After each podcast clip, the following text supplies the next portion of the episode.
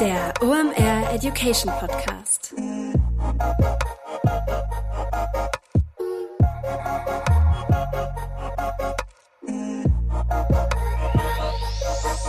Es ist mal wieder Montag, Zeit für eine neue Folge OMR Education. Mein Name ist Rolf Herrmann. Ich bin der Chefredakteur der OMR Reports. Heute heißt es zum 200. Mal OMR Education. Wir haben also Jubiläum. Danke dir für das Anhören der letzten 199 Episoden und jetzt auch der Nummer 200. Und wir freuen uns schon auf dich in den nächsten 200 Episoden auf der anderen Seite der AirPods, Kopfhörer, Bluetooth Box oder womit du das hier auch immer hörst. Wir haben Bock, du auch. Was gibt's neu zum Jubiläum? Wir haben was geschenkt bekommen vom Team, freuen wir uns riesig drüber. Es gibt ein neues Podcast-Logo, also diese Kachel, die du immer Podcatcher hast. Da war ja vorher so eine Art Flötenfuchs drauf. Der ist jetzt in seinem Bau verschwunden und auf der neuen Kachel sind die Menschen, die diesem Format hier ihre Stimme leihen. Das heißt, da siehst du jetzt André, Tarek und mich drauf. Das heißt, wenn du jetzt nach den OMR Education Podcast-Episoden suchst, schau einfach nach dem freundlichen Türkis, was du kennst. Aber jetzt ist da kein Fuchs mehr drauf, sondern jemand 4.3. Dann weißt du auch mal, wie wir aussehen, wenn du uns zuhörst. Und ansonsten machen wir einfach weiter mit geilen Inhalten. Und die gibt es auch heute in der Jubiläumsepisode. Und zwar ist Peter Hartmann zu Gast. Der ist Global Marketing Manager bei Henkel. Der war schon mal hier. Da haben wir über Inhouse versus Agentur gesprochen. Und ich kriege heute mal wieder eine Praxis-Nachhilfestunde. Auslöser war der Super Bowl-Spot von Coinbase. Das kennt ihr. Das war dieser QR-Code, der wie der DVD-Bildschirmschoner über den Fernseher geflitscht ist und dabei für unglaublich Furore bei uns in der Bubble gesorgt hat. Und ähm, ich habe einfach mal Peter die Frage gestellt, ist das sinnvoll, all sein Marketingbudget in eine so eine große Aktion zu pumpen und zu hoffen, ob das funktioniert. Ich als Laie würde eher denken, es wäre smarter, das kontinuierlich über das ganze Jahr zu machen. Sagt er, ja, kann man so sehen, kann man anders machen, aber noch was viel Besseres, lass uns drüber reden und ich bringe vor allem mal ein paar Insights mit, denn Henkel hat das schon mal gemacht. Henkel hat nämlich schon mal einen Super Bowl-Spot selber geschaltet und er teilt da mal ja, die Insights, ob das nun erfolgreich war oder auch nicht. Wenn du dich nicht für Sport interessierst und denkst, ich habe keine 13 Millionen Dollar Marketingbudget, ist vollkommen egal. Es geht dir gar nicht um den Sport, es geht ums Marketing und vor allem auch nicht um diesen hohen Betrag. Auch wenn du nur 13 Euro Tagesbudget für dein Marketing hast, die Entscheidung, vor der du stehst, die hast du ja in jedem Fall. Investierst du alles in eine große Marketingmaßnahme mit Influencer oder ähnliches oder in eine breit angelegte Kampagne mit vielen kleinen Maßnahmen. Und da bringt Peter ganz viel Praxiswissen mit Cases, Strategien, wie man das machen kann. Ich habe unglaublich viel gelernt, hat wieder sehr viel Spaß gemacht, mit ihm zu sprechen und ja, eine würdigste 200. Episode. Viel Spaß dabei, noch eine kurze Unterbrechung eigener Sache und dann dann starten wir rein in Marketingstrategie mit Peter Hartmann von Henkel.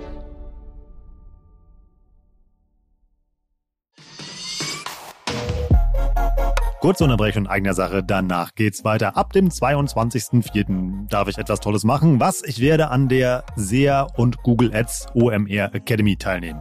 Die OMR Academy habe ich euch hier schon ein paar Mal vorgestellt. Das ist das Fernstudium, was wir für euch gebaut haben. Machst du zwei bis drei Wochenstunden neben deinem normalen Job und bist danach wirklich Experte in dieser Online-Marketing-Disziplin. Und das Schöne daran ist kein langweiliger Frontalunterricht oder wo du jemand alleine irgendwie durch irgendwelche Folien klicken musst und am Ende einen komischen Test beantwortest und fertig bist. Nee, unterwegs gibt's äh, Live-Sessions mit den Experten. Es gibt einen begleitenden Slack-Channel, wo du Lerngruppen bilden kannst und dich mit den anderen Teilnehmern austauschen kannst. Und vor allem, es gibt auch einen Support. Das heißt, wenn du eine richtige Fachfrage oder irgendwas hast, kannst du da eben mal deine Frage loswerden und die wird dir beantwortet. Warum mache ich das? Das Thema SEA und Google Ads ist das in dieser Online-Marketing-Welt, was mir am schwersten fällt. Ich könnte mich jetzt vor eine Tafel stellen und dir wahrscheinlich eine ja, ganz solide ähm, Influencer-Marketing-Kampagne aufzeichnen, äh, zumindest mal in der Theorie. Beim Thema SEA kann ich das aber nicht. Da muss ich mich jedes Mal reinarbeiten und dementsprechend habe ich beschlossen, nee, das bringe ich mir jetzt mal selber bei, beziehungsweise ich lasse es mir beibringen mit dem tollen Produkt, was wir hier am Start haben, mit der OMR Academy. Also, wenn du mit mir zusammen lernen willst, dann komm in die SEA Academy, die am 22.04. startet. Anmelden kannst du dich unter omr.com slash academy und mit dem Gutscheincode Academy10 bekommst du auch noch 10% Rabatt auf deinen, ja, vielleicht sogar den Nachbarplatz neben mir im digitalen Hörsaal.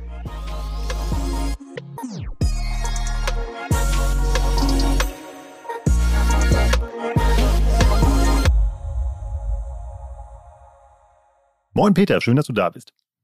Ja, schön, dass ich hier sein darf, äh, Rolf. Mal wieder richtig cool. Ähm, wir machen heute ein kleines Gedankenexperiment. Wir sprechen heute mal über Marketingstrategie und ähm, ja, wieder super, dass du als digitales Mastermind dich mit mir auf solche Gedankenspiele einlässt. Aber für den Fall, dass irgendjemand bisher den Premium-Content hier auf dem Kanal mit dir verpasst hat, wer bist du, was machst du da und warum ist es eine saugute Idee, mit dir über das Thema Marketingstrategie zu reden? Mastermind, lass ich, lass ich einfach mal so stehen, finde ich, äh, finde ich ganz gut. Ja, äh, für die, die mich noch nicht kennen, ich bin Peter Hartmann, Global Digital Marketing Manager bei Henkel, ähm, arbeitete im Bereich äh, Konsumentenklebstoffe. Das heißt, ich bin da verantwortlich für Marken wie Patex, Prit, Methylan, Punal, Sister. Das sind, das sind so unsere deutschen Marken. Ähm, international kennen viele bestimmt auch noch Loctite. Ähm, was mache ich da? Ich bin verantwortlich für die digitale Strategie für, für unsere Marken mit dem Fokus auf die Consideration Stage. Das heißt, wenn unser Kunde ein Problem hat, sollten wir ihm helfen können. Digital heißt das, wenn unser Kunde auf Google etwas sucht, soll er uns finden und nicht unsere Konkurrenz. Das heißt, mein, mein Fokus liegt da auf Content Marketing und SEO. Zum Thema Content Marketing haben wir auch eine richtig spannende Episode gemacht. Die packen wir auch mal in die Shownotes. Die ist definitiv hörenswert. Und zum Thema Agenturstrategie haben wir letztes Jahr auch was gemacht. Und diesmal hast du wieder den Köder geschluckt, den ich hingelegt habe, denn wir gucken beide den Super Bowl. Ähm, wir reden heute ein bisschen nicht direkt über Sport. Wir reden nämlich über ähm, ja, Werbung, die da gemacht wird, denn die ist ziemlich teuer. Ähm, ich habe das in einem LinkedIn Audio mal thematisiert. Und da ging es darum, dass ich gesagt habe, ja, ist ja super, dass du da für 60 Sekunden einen zweistelligen Millionenbetrag auf den Tisch legst. Das ist ja nur bedingt sinnvoll, wenn man sich mal überlegen kann, was man ähm, damit über das Jahr im Marketing anstellen könnte. Ähm, da gab es ein geteiltes Echo zu, bin ich ehrlich auf diese These. Und ähm, das ist ja immer toll, dass ich von Experten wie dir jetzt eine persönliche Nachhilfestunde bekomme. Und darüber wollen wir heute sprechen. Ähm, also, Thema ist Big Shot versus Kontinuität, habe ich das mal überschrieben. Ähm, hast du den Super Bowl geguckt? Fangen wir mal so an. Ich habe den äh, Super Bowl tatsächlich nicht live geguckt. Ähm, ich habe mir nachher die Halbzeitshow angeguckt und äh, habe danach gemerkt, dass ich wahrscheinlich dann auch äh, ältere Generation bin. Weil, wenn man dann nachher auf TikTok gesehen hat, was diese Halbzeitshow ausgelöst hat, äh, viele Eltern, die mit ihren kleinen Kids dann vorm, vorm Fernseher waren und die Kids haben es nicht verstanden, was da eigentlich abgegangen ist. Aber die Halbzeitshow fand ich schon ganz cool. Ich, äh, also ich habe ihn mir angeguckt, mache ich, mach ich jedes Jahr, aber was ja eigentlich viel spannender ist eigentlich als dieses Spiel, sind ja diese, ja, diese Werbeolympiade, die ja rund um dieses Mega-Event stattfindet. Und da gibt es ja jedes Jahr Gewinner und Verlierer. Wer war denn dieses Jahr aus deiner Sicht der Gewinner? Äh, einde eindeutig Coinbase. Ähm, Coinbase ähm, hast, hast du wahrscheinlich auch mitbekommen, weil die Marketing-Bubble bei mir ist explodiert. Aber nicht nur die Marketing-Bubble, sondern auch ähm, Leute, äh, aus, aus meinem Freundeskreis sind auf mich zugekommen und haben gesagt, hast du das auch mitbekommen und kannst du uns das mal erklären, was da eigentlich passiert ist? So. Ähm, vielleicht so als, als Hintergrund für, für die Leute, für die wenigen Leute, die das äh, nicht mitbekommen haben. Ähm, Coinbase hat einen, hat eine Super Bowl-Ad gemacht, die nicht eine typische Super Bowl-Ad ist. Das heißt, was die gemacht haben, die, die hatten einen, einen QR-Code, der wie früher, also Leute von früher werden noch sich an DVD-Player erinnern und auch an Screensaver, den es damals gab. Die haben einen QR-Code gemacht, der äh, über den ganzen Bildschirm einfach geflippt ist und äh, die Farbe gewechselt hat, wenn er eine Ecke getroffen hat.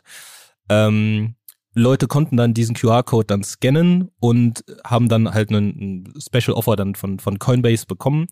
Ähm, und da gab's dann halt ganz, ganz viel äh, im Nachhinein, äh, was man auf Social Media lesen konnte, was dann da passiert ist. Also angeblich ist die App dann auch noch gecrashed, weil so viel Traffic dann da war. Leute haben den Code gescannt und äh, konnten sich dann, ich glaube, ein Special Offer holen und ähm, sich dann auch bei Coinbase dann, dann registrieren. Und äh, ja, das, das, das eindeutig der, der, der Gewinnerspot für, für mich da. Vielleicht einmal kurz dazu, das ist ja nicht ganz günstig, das zu machen. Also mal irgendwie den Super Bowl in den USA sehen 100 Millionen Leute, irgendwie weltweit 800 Millionen Leute gucken sich das Ganze halt irgendwie an, die sehen aber die Werbung nicht, das muss man mal dazu sagen. Also eigentlich redet man da nur über den, den US-Markt, der da irgendwie unterwegs ist. Und dieser Coinbase-Werbespot, der hat ähm, laut ihren Angaben 13 Millionen Dollar gekostet, weil der weil 30 Sekunden Super Bowl-Werbung kosten tatsächlich 6 Millionen Dollar. Das ist schon ein bisschen was, ne? Und ähm, was, was ich da eigentlich so, so, so spannend dran finde, ist, dass das Super Bowl-Werbung für, für mich so ähm, Awareness Economy auf die Spitze getrieben ist.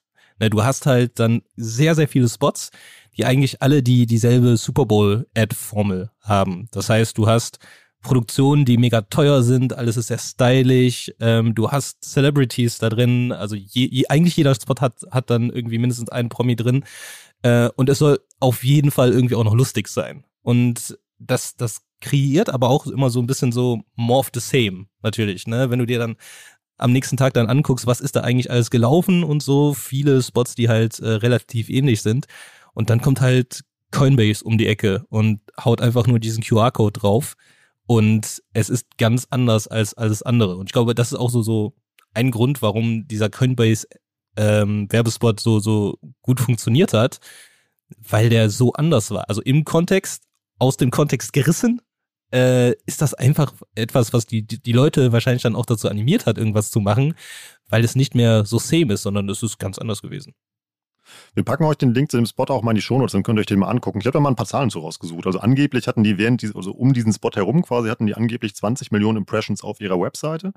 Ähm, wie viele Leute sich dann Coinbase installiert haben, ist dann die Frage, wer sich das installiert hat, kriegte 15 Dollar Bitcoin-Gutschrift, hat auf alle Fälle einen riesen Push gegeben. Also die sind gesprungen von Platz 186 in den U, ähm, im US äh, App Store äh, und sind hochgesprungen auf Platz 2. Ähm, meine Frage ist jetzt an dich, und deshalb reden wir mal dort auch darüber, ist, ist sowas nachhaltig oder ist das gut investiertes Geld? Also bei Coinbase, äh, da, gibt, da gibt es Leute, die sind viel schlauer als ich. Die heißen unter anderem äh, Sean Puri auf, auf, auf Twitter. Die haben das Ganze auch mal äh, ausgerechnet, ne? dass Coinbase eigentlich durch diese Aktion ungefähr 500.000 neue Customer bekommen hat. Und äh, wenn man sich mal den, den, den äh, Finanzreport von denen anguckt, äh, ist der, der Average Customer ähm, bei ungefähr 90 Dollar in Revenue. Äh, wenn du das wiederum ausrechnest, ähm, vielleicht ist der, der, der Average Super Bowl ähm, Acquired Customer denn dann nicht so viel wert, weil er natürlich nicht Coinbase Target Group ist. Aber sagen wir, der, der, der kann nur die Hälfte davon erreichen, also 45 Dollar pro, pro User, dann bist du schon bei 22 Millionen Dollar für diesen, also in Revenue für diesen einen Spot. Und äh, in dem Fall, glaube ich, rechnet es sich dann auf jeden Fall. Aber auch, weil du da diese Abverkaufskomponente auch mit drin hast. Ne? Du, du linkst das direkt zu deinem Ziel, was du vorher definiert hast. Und da hast du dann direkt einen Sellout am Ende. Viele andere tun das ja nicht. Wie zum Beispiel Automarken fallen mir da ein. Also fällt mir jetzt zum Beispiel, zwei sind mir da jetzt hängen geblieben. Ähm, habe ich auch mal ein bisschen nachgeguckt. Einmal General Motors hat das gemacht, ja mit Dr. Evil haben die so einen Spot gemacht. Jetzt mal normal guckst du auf, auf YouTube dann ja auch immer und siehst dann eben mal dann, die haben Millionen von Impressions, die sind vielleicht gekauft oder im, oder im Idealfall ja organisch, weil Leute sagen, hey, das sind die zehn besten Super Bowl-Werbespots oder ähnliches. Ähm, bei General Motors lagen die jetzt so bei, die haben so Mini-Snippets davon noch gemacht. Die hatten eben halt auf dieser Strecke ungefähr eben 6 Millionen Impressions. Wenn man da so einzelne Videos anguckt, gehe ich davon aus, da ist immer halt eine Menge gekauft. So Produktionen sind ja auch deutlich teurer. Ähm, was mir dann auch einfällt, ist der Spot von BMW. Die haben ja mit Arnold Schwarzenegger und Selma Hayek einen Spot gemacht, wo Arnold Schwarzenegger wieder als ähm, Zeus die Elektrifizierung auf, ähm, äh, auf der Erde mal gezeigt hat. Super lustig, aber da wird die Produktion ja auch mehr kosten als jetzt in diesem Coin, also in dem Coinbase-Beispiel von einer Million. Ja, 100 Prozent. Aber ähm, man muss sich natürlich dann auch einmal so, so vor Augen führen, also was ist der Grund? Also warum machen dann solche, solche Companies das? Und ich glaube, bei ähm, zum, zum Beispiel halt Ford ähm, oder auch General Motors geht es darum, dass sie sich neu positionieren möchten. Und die möchten auf einen Schlag natürlich dann den, den ganzen US-Amerikanern dann sagen, hey, äh, wir gehen jetzt in Richtung EV, also Electric Vehicles äh, an, an der mhm. Stelle. Ähm, und die werden auch meiner Ansicht nach äh, genügend Marketing-Money haben, damit die sagen, okay, das ist der Super Bowl-Spot und wir können aber auch noch vorher und nachher das Ganze supporten auf verschiedenen Social-Media-Kanälen. Ähm, wenn es alleine nur darum geht, ich sag mal, mit dem Spot selbst Viralität irgendwie auf, auf die Strecke zu bringen, glaube ich auch, dass das, äh, wenn das das Ziel war, Ziel verfehlt an, an, an, an der Stelle. Aber ich glaube, dass äh, wenn du wirklich dann im Markt, quasi im eigenen Markt, dann sagen möchtest, pass auf, wir schlagen eine neue Richtung ein, ähm, das ist so, so die, die eine Sache. Also du bist schon eine bekannte Marke, du möchtest eine große Message irgendwie rausbringen, es ist ein großer Shift quasi in deinem Business, ja, dann, dann machst du halt das. Ähm, was du aber auch sehen konntest, ist zum Beispiel Coinbase, aber auch dann, äh, ich sag mal, die, die Coinbase Competitors, also ein, ein Trading Place for Crypto. Du hattest auch noch FTX, du hattest auch noch Crypto.com da, ähm, die auch Werbung gemacht haben. Und da ist dann eher das Ding, ähm, wir wollen den Leuten beibringen, dass wir legitime Firmen sind. Also, dass ja jetzt nicht irgendwie, wir sind nicht nur ein, eine Internetfirma, äh, die vielleicht ein bisschen shady ist, sondern wenn du dann da eine Werbung schaltest, möchtest du dich selbst legitimieren und den Leuten der breiten Masse quasi zeigen, äh, hey, investier doch in Krypto, ähm, wir sind hier neben Ford, wir sind neben General Motors, die schon etablierte Marken sind, wir sind quasi auf demselben Level. Und äh, da ist dann eher die Message, äh, hi, wir nehmen euch das Geld nicht ab, sondern äh, wir sind, wir sind legit. Das ist, das ist quasi dann die, die, die Botschaft da. Das ist ein spannender Gedanke, dass man eben halt von dem, ja nicht nur von dem Trust des Events profitiert, sondern eben halt auch von dem Werbeumfeld, in dem man sich da bewegt. Also auf die Idee war ich noch gar nicht gekommen, dass man irgendwie ähm, dadurch eben halt seine Marke dann ja auch ähm, positionieren kann. Aber wenn man das ja nochmal zusammenfasst, immer was du eben sagst, hey, guck mal, wenn du Image bilden sein möchtest, dann macht so eine große Aktion dementsprechend Sinn. Ähm, wenn du Coca-Cola bist und die Leute mal dich eh kennen, ähm, ist das, kann man machen, muss man nicht. genau, ist dann äh, vielleicht optional, aber auch da wiederum, ne, wenn jetzt Coca-Cola sagen würde, ähm, hm. und ich kenne Coca, ich habe ke ich hab keine Verbindung zu Coca-Cola, außer dass ich auch mal vielleicht ein Getränk davon zu mir nehme. Aber äh, wenn Coca-Cola jetzt sagen würde, wir machen nur noch Wasser oder sowas, ähm, wäre das natürlich auch eine starke Botschaft, die du dann darüber dann, dann spielen könntest. Äh, Business Shift an, an der Stelle wiederum. Ähm, aber auch da wieder so, ich glaube, Coca-Cola hat auch entsprechendes Werbebudget, dass die da auch vorher und nachher dann auch noch äh, verschiedene Aktivitäten vor- und nachschießen könnten, damit das Ganze dann auch ganzheitlich Sinn macht, sag ich mal. Aber jetzt lass uns mal mit meinem gefährlichen Halbwissen aufhören, denn du hast natürlich auch Insights, deshalb reden wir immer auch miteinander. Dan Henkel, für die Firma, für die du arbeitest, hat das ja auch mal gemacht, einen Super Bowl-Spot geschaltet. Äh, das ist korrekt, genau. Ähm, ich habe mich da letzte Woche noch mit, mit dem äh, verantwortlichen Manager äh, für die Marke unterhalten. Ähm, wir reden über Loctite in den USA. Das war glaube 2015, 2016. Ähm, und ich wollte auch natürlich so wissen, warum haben wir das gemacht, so, was ist der Outcome davon und äh, ich sag mal vorweg, äh, Mixed Results, um es mal so zu sagen. ähm, was, was spannend war, ist halt, dass man sich vorher gedacht hat, ähm, als Loctite, als die Marke Loctite, okay, was können wir denn noch, machen, um unsere Markenbekanntheit zu steigern? Und es war vorher so, dass schon viele verschiedene Ansätze gemacht wurden, versucht wurden. Und es hat einfach nicht dazu geführt, dass äh, Loctite in den USA bekannter wurden. Ähm, USA ist einer unserer Core-Markets, äh, wo wir auch sagen, okay, wir, wir haben da auch ein gewisses Marketingbudget. Und ähm, alles, alles, was ich jetzt auch sage, das, das findet man in öffentlichen Quellen ähm, ist quasi dann, aber wurde mir auch dann, dann intern bestätigt, ähm, dass du äh, damals dann auch gesagt hast, okay, pass auf, wir versuchen jetzt schon seit Jahren hier irgendwie Traktion auf die Strecke zu kriegen. Unsere Marke ist aber immer noch nicht so bekannt wie die unserer Competitor. Was machen wir? Und man hat tatsächlich dann die, die Entscheidung getroffen, unser gesamtes Marketingbudget eines Jahres hauen wir jetzt auf diese Super Bowl-Ad. Also es war eine bewusste Entscheidung, dass man gesagt hat, bam, wir investieren, ich glaube damals waren es vier, fünf Millionen ähm, nur in diesen nur in diesen Slot plus dann noch die Produktionskosten des Spots und hat dann auch eine äh, Firma ähm, eine Agentur, ich glaube Fallon war es, äh, die sind dafür bekannt, dass die auch Spots vorher für Chevrolet zum Beispiel gemacht haben für für den Super Bowl und haben gesagt, okay, was was können wir eigentlich dann machen? Was ist ein Creative, was da eigentlich dann auch funktionieren würde? Und man ist den Weg gegangen, dass man gesagt hat, äh, ja, so shiny Super Bowl Ad, viele Celebrities und so weiter ja, finden wir gut, aber lass uns was ganz anderes machen. Und der, der Spot, der nachher rausgekommen ist, ist tatsächlich weird. also so, so, aber bewusst weird. Hm. Ähm, ihr, ihr, könnt auch nach Hashtag WinItGlue oder Loctite Super Bowl auf YouTube sehen, dann seht ihr diesen Spot. Ähm, es gab einen eigenen Loctite-Song, der gemacht wurde. Es gab Loctite Fanny Packs, die, die es gab. Und es gab halt sehr viele, sehr talentierte Dancer, äh, die diesen Spot zu etwas gemacht haben, was halt wirklich auch nicht more of the same ist, sondern halt auch raussticht. Ähm, hätte es damals TikTok schon gegeben, ja. Hätte es damals schon TikTok gegeben, glaube ich, ja, das, das wäre äh, das wäre richtig gut gut gelaufen. Aber halt damals ne, auch ein bisschen anderes Umfeld. Ähm, und du du hast dann quasi gesehen, auf der einen Seite so in der Marketing-Bubble wurde dieser Spot tatsächlich ähm, als sehr positiv dann auch äh, rausgenommen, ähm, weil es halt wirklich was, was anderes war, glaube ich, auf der einen Seite.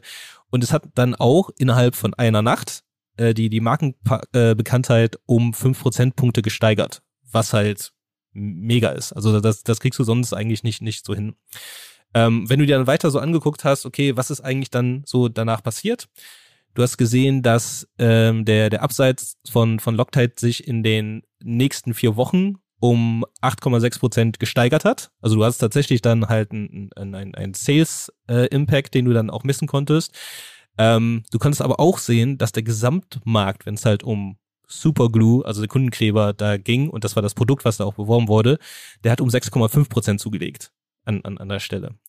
Und ähm, dann gab es halt noch, noch etwas, was, äh, was vielleicht dann auch so, das ist ein, ein, ein großes Learning aus dieser ganzen Sache.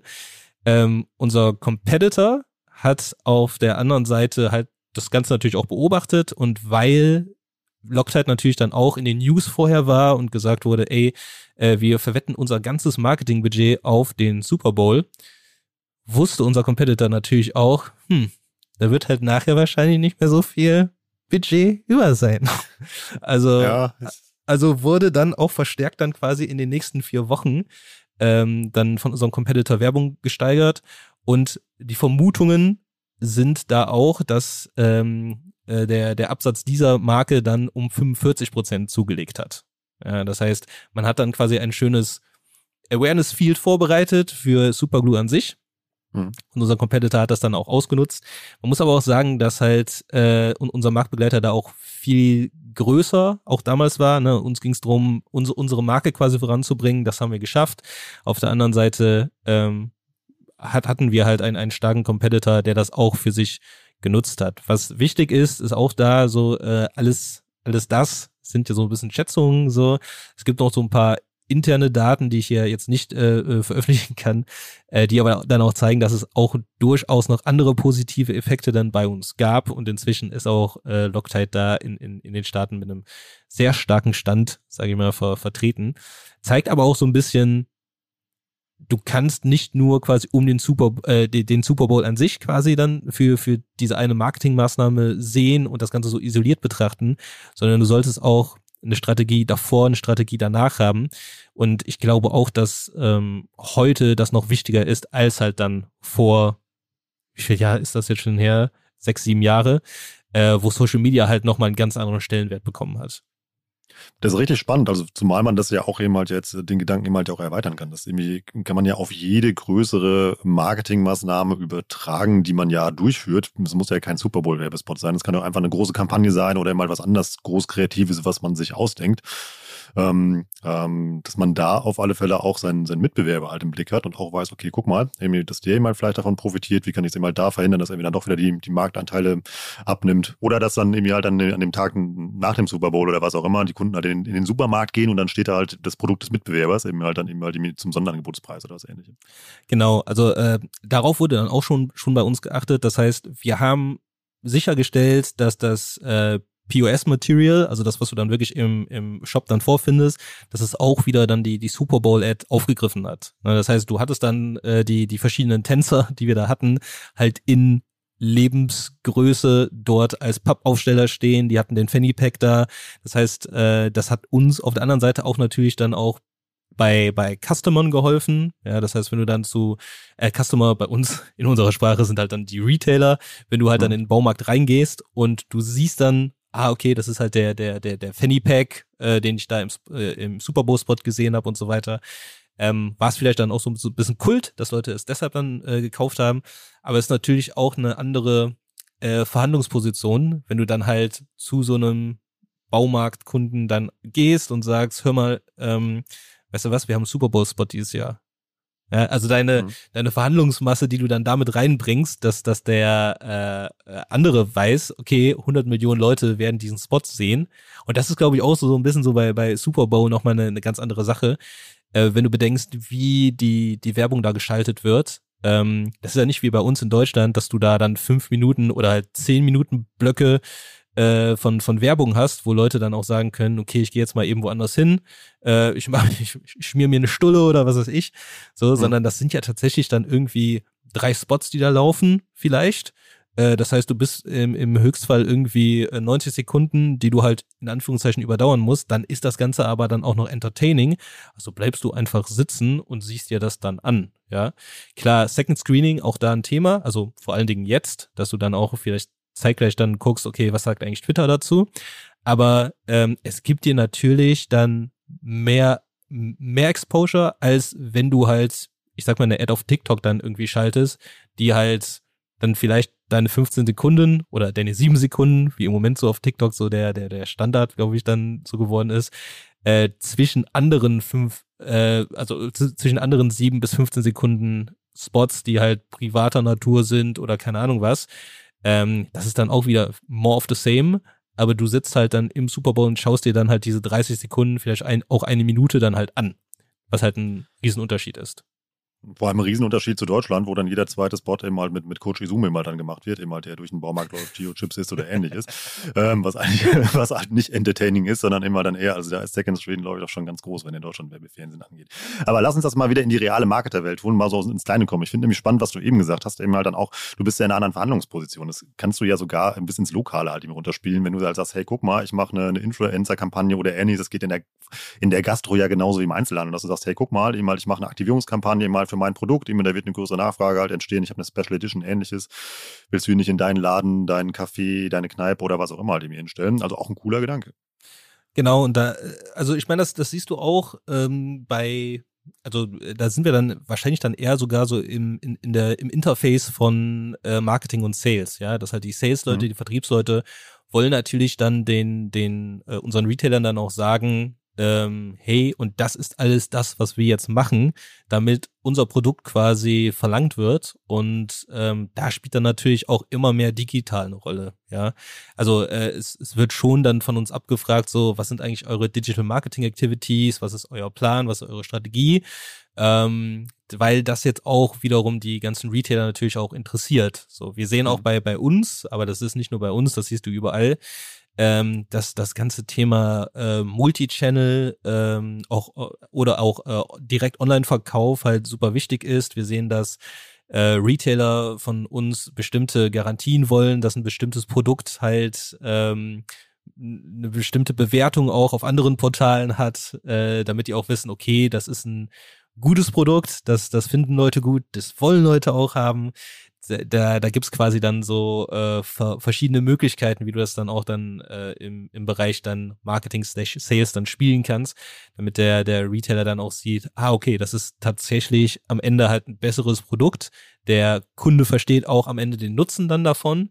Und äh, deshalb sollte ich hier mal ähm, vielleicht mehr, mehr Fläche dann auch offline für dieses bestimmte Produkt dann quasi freiräumen. Ähm, und das hat sich dann auch in den letzten Jahren sehr, sehr stark gewandelt. Ja, dass du dann, äh, früh, früher war es halt wirklich so, dass halt dieses, dieses ganze Online-Ding, wie ich sagen würde, das war halt irgendwie optional, das hat irgendwie nicht so viel äh, interessiert. Inzwischen ist es so Core. Also die, inzwischen ist es so, dass du auf den ersten Folien quasi dann schon versuchst, den Retailer dann zu zeigen, und pass auf, das ist das, was wir online machen. Kurze Unterbrechung in eigener Sache, danach geht's weiter. Passend zum Jubiläum haben wir ein Geschenk für euch. Und zwar am 5.4. um 10 Uhr haben wir ein Webinar für euch organisiert zum Thema Google Ads mit Carlo Siebert. Carlo Siebert kennt ihr bestimmt, wenn ihr dem Kanal hier folgt und euch schon mal mit den OM Education Inhalten befasst hat. Carlo ist einer der cleversten SEA-Heads der Branche, die ich kenne. Und ja, zum Jubiläum spendieren wir euch eine Stunde Carlo Siebert Webinar exklusiv. Könnt ihr kostenfrei daran teilnehmen, müsst ihr euch einfach nur anmelden. Link dazu ist in den Shownotes und ich packe den auch mal oben auf mein LinkedIn-Profil. Da könnt ihr auch euch einfach durchklicken äh, und euch zum Webinar anmelden. Ich werde mir das auch definitiv geben. Was machen wir da? Es geht darum, ähm, mal die Performance eurer Google Ads zu checken. Wie machen wir das? Carlo bringt eine Gebrauchsanweisung mit für so ein äh, Do-it-yourself-Audit und dann könnt ihr nachher eure Backends einfach mal durchforsten und die Performance euren Kampagnen steigern. Also 100% Mehrwert, wenn ihr beim Thema Google Ads unterwegs seid und das for free. Also einfach mal die Shownotes checken und dann beim Webinar am 5.4. um 10 Uhr anmelden und dabei dann eine gute Gebrauchsanweisung für die Optimierung der eigenen Kampagne mitnehmen. Nutzt die Chance, macht unglaublich Spaß, Carlo zuzuhören. Ich werde auch da sein. Wir sehen uns am 5.4. im Webinar.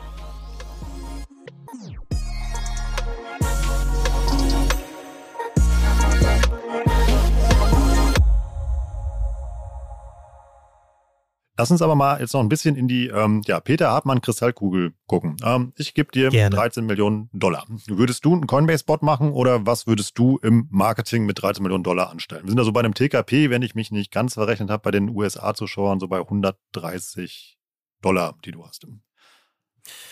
Ähm, ja, äh, was, natürlich, was natürlich, also auf den ersten Blick ähm, recht hoch ist, äh, da hast du aber auch dann auch die Produktion mit drin. Ähm, ich, ich glaube, es kommt ein bisschen drauf an, was du genau erreichen möchtest. Also was ist, was ist das Ziel davon? Wenn es, wenn du es einfach nur runterbrichst, ähm, ein Super Bowl Spot ist am Ende eine Brand Awareness Kampagne. Ja, also du willst Awareness generieren. Ähm, was hast du da für, für Möglichkeiten generell? Ähm, du kannst natürlich, ich sag mal, die, die klassischen Wege gehen und sagen, okay, ich mache einen TV-Spot, was nah dran ist, vielleicht dann auch zur, zur Primetime. Ähm, da ist ein TKP, der wahrscheinlich viel günstiger ist als, als das. Du wirst aber auch nicht auf einen Schlag so viele Leute erreichen. Ja, ähm, das, das muss man immer irgendwie bedenken. Und dann hast du die, die anderen Channels, wenn du jetzt an, an Facebook denkst, äh, TikTok, Influencer, was auch immer. Ähm, wir, wir sehen, also ich, ich denke, dass das nächste, was du quasi da, damit dann so vergleichen könntest, also vom TKP wäre vielleicht YouTube und so. Und da sehen wir tatsächlich, dass wir ähm, je nachdem, wie du targetest, äh, ein Tausender Kontaktpreis dann von von 20 vielleicht äh, versus breiter getargetet vielleicht von zwei auch dann dann erreichen kannst oder auch weniger. Ähm, je nachdem auch wiederum in welchem Land du bist natürlich, äh, aber das das ist so so so ein bisschen so, ein bisschen Spielraum, den den du da hast. Ähm, das heißt, du könntest günstiger auf YouTube auch Leute einkaufen. Und ich glaube, am Ende geht's immer so, so ein bisschen drum, nicht nur auf die Kosten zu, zu achten, sondern halt wirklich so zwei Dinge. Ne? Was, was möchtest du erreichen? So, was ist dein Ziel? Möchtest du wirklich Awareness oder möchtest du Consideration influenzen an, an der Stelle, also der, der Schritt nach der Awareness. Mir ist bekannt, dass es irgendwie, dass ich irgendwie was benötige, so, und jetzt begebe ich mich auf die Suche. Oder möchtest du direkt Sales auch pushen? Ja, das kannst du natürlich mhm. auch machen, wenn du sagst, okay, ich gehe direkt auf Amazon, um da dann auch wieder so zu gucken, okay, wie viel kann ich dann in die einzelnen ähm, ähm, Consumer Journey Phasen investieren, damit es noch Sinn macht. Also gleich abnehmender Grenznutzen. Kennen wir vielleicht noch VWL vorlesen und so, wer das schon mal gemacht hat und so. Du kannst halt nicht beliebig viel quasi in eine Sache reinstecken und dann immer den gleichen Return erwarten. Irgendwann mhm. macht es quasi keinen Sinn mehr. Und das zweite ist natürlich, ähm, wen möchtest du damit erreichen? Also Super Bowl Spot natürlich, äh, du siehst auch viele Spots, die dann sehr getargetet sind dann auf Football. Ja, dass du dann mhm. auch Celebrities mit reinnimmst, die halt aus dem Football kommen. Ähm, das heißt, Football interessierte Leute, wenn ich ein Football-Produkt habe, dann machst du halt dann so, so eine riesen Kampagne dahinter. Ähm, aber was ist, wenn du äh, ganz, ganz blöd, ey, hier mach ich nochmal Werbung für euren Gen Z-Report an der Stelle. Wenn du die Gen Z erreichen möchtest, ja, die vielleicht mehr auf äh, TikTok unterwegs ist, dann investier halt das Geld in TikTok und nicht in einen Super Bowl-Spot, weil die werden ihn vielleicht nicht sehen. Ähm, da geht es dann wirklich drum zu sagen, okay, was sind meine Personas, was sind meine Kunden, die ich am Ende habe, wo sind die und dann auch wiederum, wie kriege ich die denn? Ja, also was ist dann wiederum der Mechanismus, ähm, der mich in dieser Awareness Economy, die ich jetzt habe, wieder da, da mit einem Outstanding Creative irgendwie dazu bringe, dass die Leute dann halt mit dem Scrollen stoppen, dass die wirklich auf die App klicken, dass sie das Ganze überhaupt wahrnehmen. Ähm, und da siehst du halt, dass, dass viele, viele Marken viele Sachen machen, so oder viele Sachen probieren. Ne? Ähm, so, so, so, so ein paar Sachen, die, die ich in, in der Vergangenheit gesehen habe. Ähm, 2018 war ein ganz, ganz großes Beispiel, das Skittles, Skittles, Skittles kennt man, kann man essen. Ähm, äh, dass die gesagt haben, wir verzichten in dieser, in diesem Jahr auf den Super Bowl, also auf die Werbung da. Äh, und stattdessen haben die das Ge Geld in eine Broadway-Produktion gesteckt. Die haben hm. ein Musical gemacht, haben damit die Darsteller bezahlt und so weiter, haben, es war ein wirkliches Musical über Skittles was sie gemacht haben. Also das, das, oder jede Geschmacksrichtung, oder? das kann man, das, das ist so, so eine Sache, die man machen kann. So. Ähm, oder im letzten Jahr war es auch so, das hat äh, Budweiser ganz groß angekündigt. Die haben gesagt, wir machen dieses Jahr kein, kein Super Bowl-Ad. Sie waren sonst immer dabei. Ich glaube, dieses Jahr waren sie auch wieder dabei. Aber die haben gesagt, pass auf, was wir machen. Äh, wir twittern einfach in, in den Pausen, weil wir wissen, okay, die Spots laufen, aber dann bin ich vielleicht auch dann wieder am Second Screen. Ich gucke auf Twitter. Ähm, und dort konntest du einen Kühlschrank voll mit Bier gewinnen. So. Hm. Kann man auch machen. Ne? Anstatt dann halt direkt so, so eine große Super Bowl-Ad. Auch, auch eine coole Idee. Und ich, ich frage dich ja, wie gesagt, weil ich sitze ja wirklich so naiv hier in meinem ähm, digitalen Elfenbeinturm und denke mir ganz naiv, ja, warum soll ich jetzt 13 Millionen Dollar eben halt irgendwie für so einen Spot ausgeben? Wie gesagt, wenn ich damit das ganze Jahr halt irgendwie meine Zielgruppe halt bespielen kann, kann ich, kann, ich habe Targeting-Möglichkeiten und ich kann die Streuverluste minimieren, ich kann Leads einsammeln und so. Also für mich überwiegen da eigentlich so die Vorteile für, im Online-Marketing. Ja, ähm, es, es, es gibt noch eine andere Quelle, die ich gefunden habe. Jay Barr, äh, kennt man auch vielleicht, äh, großer Social Media äh, Papst, sag ich mal. Der hat auch mal ausgerechnet, so was, was könntest du mit so einer Super Bowl Ad machen und so weiter. Du könntest tatsächlich äh, in den USA 800 Millionen Display Ads kaufen. Also 800 Millionen so. Äh, was, was heißt das am Ende? Du könntest quasi jede, also deine relevante, deine relevante Zielgruppe, die du hast, ähm, sechsmal am Tag jeweils mit dem Display-Ad quasi bespielen. Äh, und äh, die Frage ist natürlich so, was haben Display-Ads dann noch für, für, eine, äh, für eine Relevanz heutzutage? Ich muss sagen, dass äh, gute Remarketing-Ads mich immer noch so catchen, zumindest nehme ich sie wahr. Ähm, wie ich sie wahrnehme, mh, hm, anderes Ding. Aber auch wenn das quasi dann gut ausgespielt wird, ein bestimmter Prozentsatz wird dann klicken, du wirst die konvertieren können.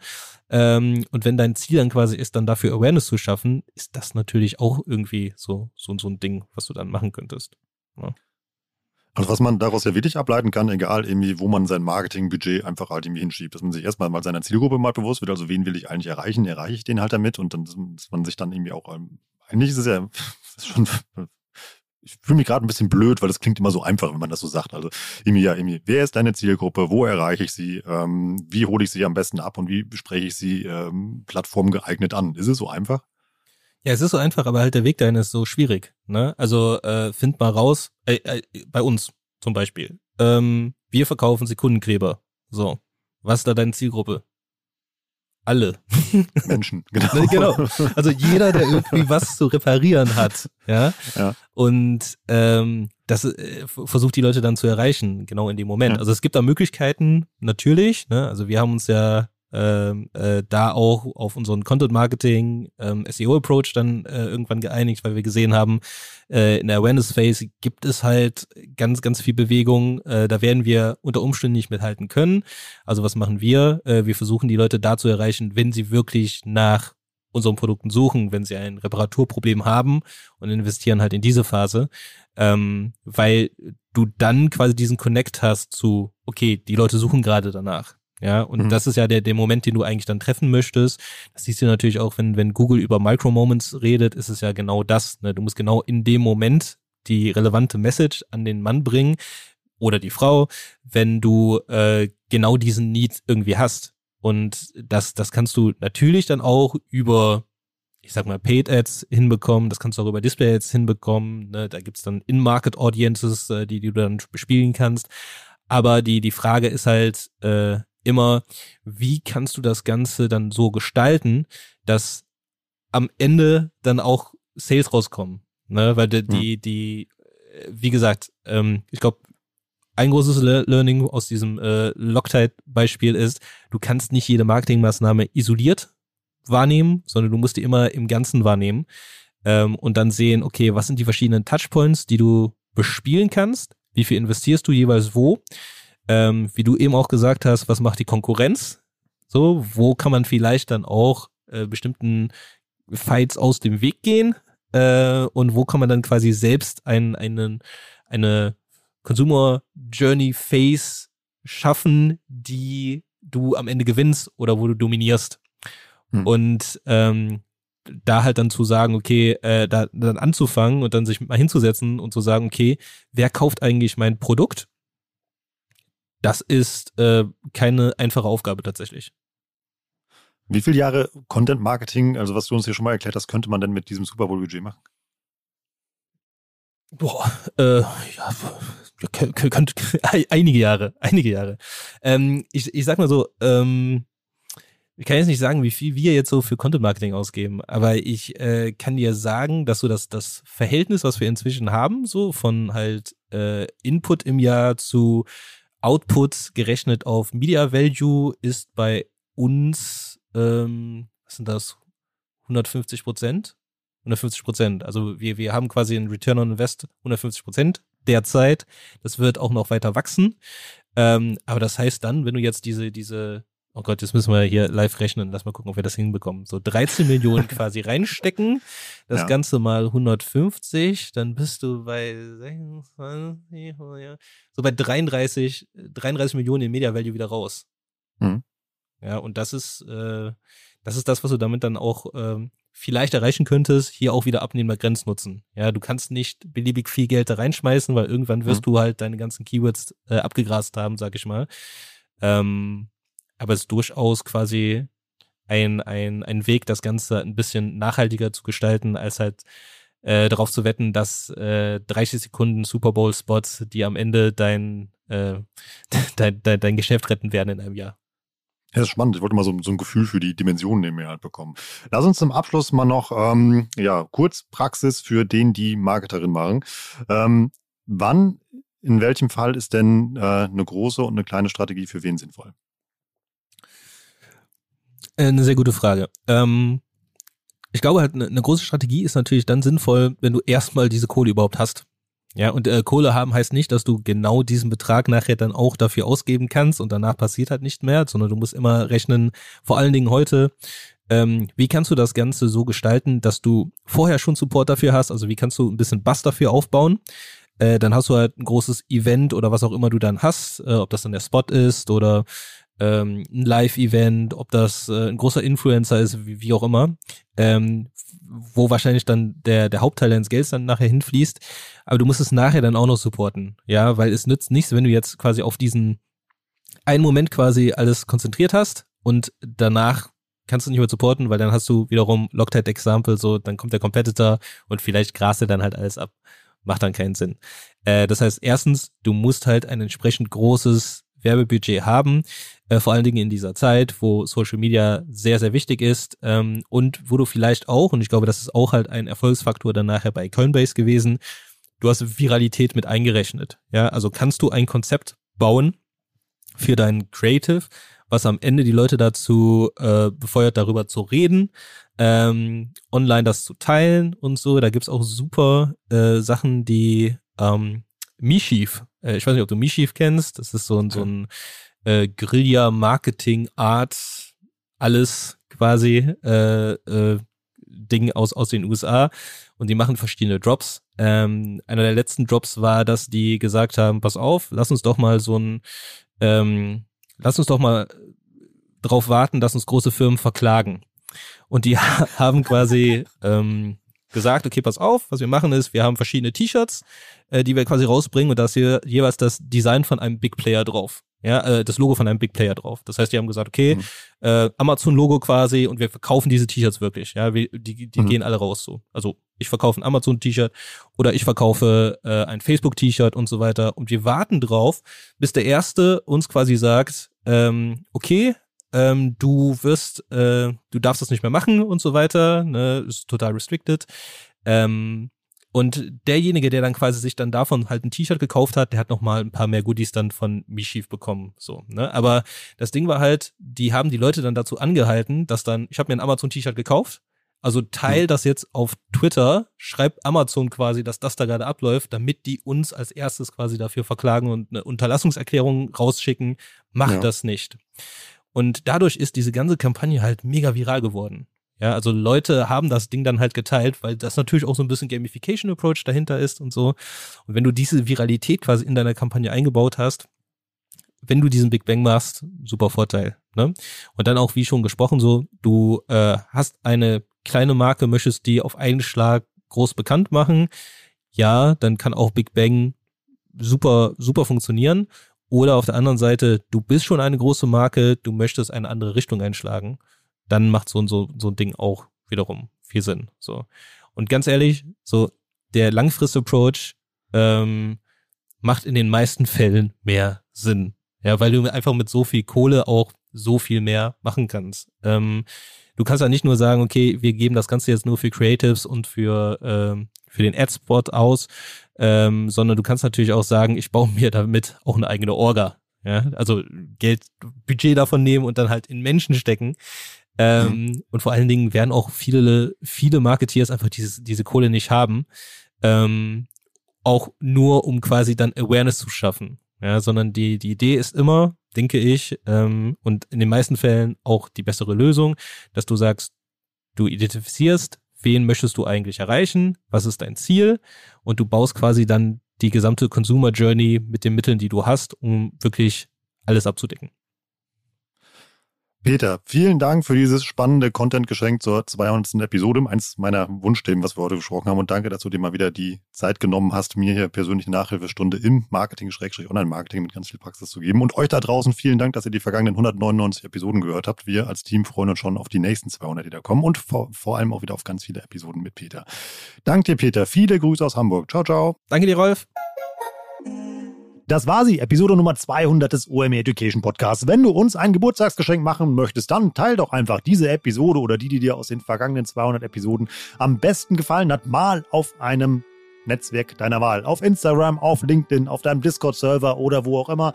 Wenn du das tust, tag dabei gerne OM Education, André, Tarek oder mich. Dann bekommen wir das auch mit und freuen uns über ganz viele Geburtstagsgrüße von euch zur 200. OMR Education Podcast Episode.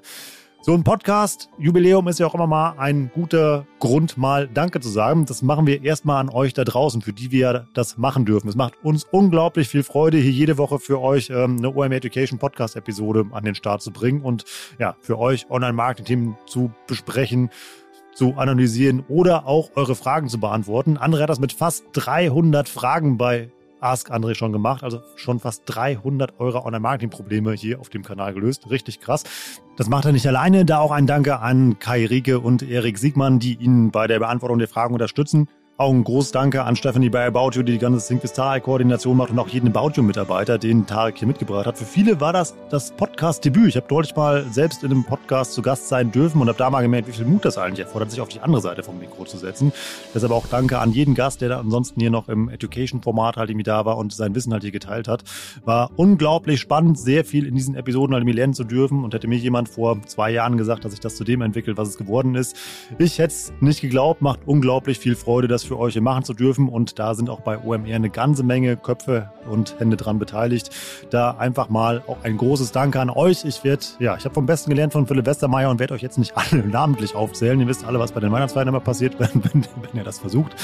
Deshalb sage ich einfach mal an alle, ähm, ja, danke vom Education Team und von den Podstars, die hier ähm, Ads reinbuchen, die die Grafik machen, die das Marketing auch machen oder auch einfach immer halt die nochmal die extra Meile gehen, um mir den Rücken frei zu halten, dass ich die Zeit in der Woche habe, um das hier machen zu dürfen und dass wir hier jede Woche halt eben an den Start gehen. Zwei Leute möchte ich trotzdem rausgreifen, weil die ähm, ja, mich seit der ersten Minute hier auf diesem Format begleiten. Das sind Lukas, der hier den Ton macht und jetzt auch schon wieder ja, seelenruhig wartet, irgendwie, ähm, in, obwohl es in Richtung Feierabend geht und Wochenende, bis diese Role eben halt fertig ist und Sophia, die das Projektmanagement macht. Danke, dass ähm, ja, ihr mir dabei geholfen habt, in den letzten zwei Jahren eine ganze Menge übers Podcasten live on air hier zu lernen. Und ja, auch nochmal, wie gesagt, immer danke an euch, dass ihr das hier hört, dass ihr uns supportet mit euren Shares, Likes äh, und Shoutouts. Denn ähm, ja, ihr macht das, das nicht nur ein schönes Hobby ist, sondern eben halt, dass das ein Teil unseres sehr schönen Jobs sein kann. So, das war sie, die 200. OMR Education Podcast Episode. Wenn ihr uns mal alle treffen wollt, kommt einfach auf das OMR Festival am 17. und 18. Mai hier in Hamburg. Da wird es eine OMR Halle geben. Da ist auch eine Stage drin, da werden wir ordentlich OMR Education Podcast Action drauf machen. Ähm, ja, wir werden da rumlaufen. Irgendwie sprecht uns einfach an, wenn ihr diese Formate hört. Wird uns sehr freuen, mal Leute kennenzulernen, die das hören, denn wir sehen euch ja nicht. Alle Infos zum OMR Festival findet ihr unter omr.com. Da könnt ihr dann eure Tickets buchen und dann sehen wir uns ganz bald in Hamburg. Das war sie, die 200. OMR Education Podcast Episode. Ich bin Rolf, das war OMR Education für heute. Tschüss aus Hamburg. Ciao, ciao.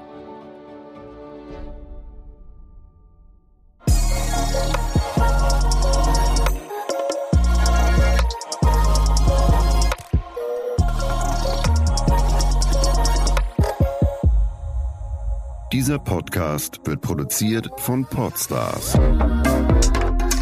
bei OMR.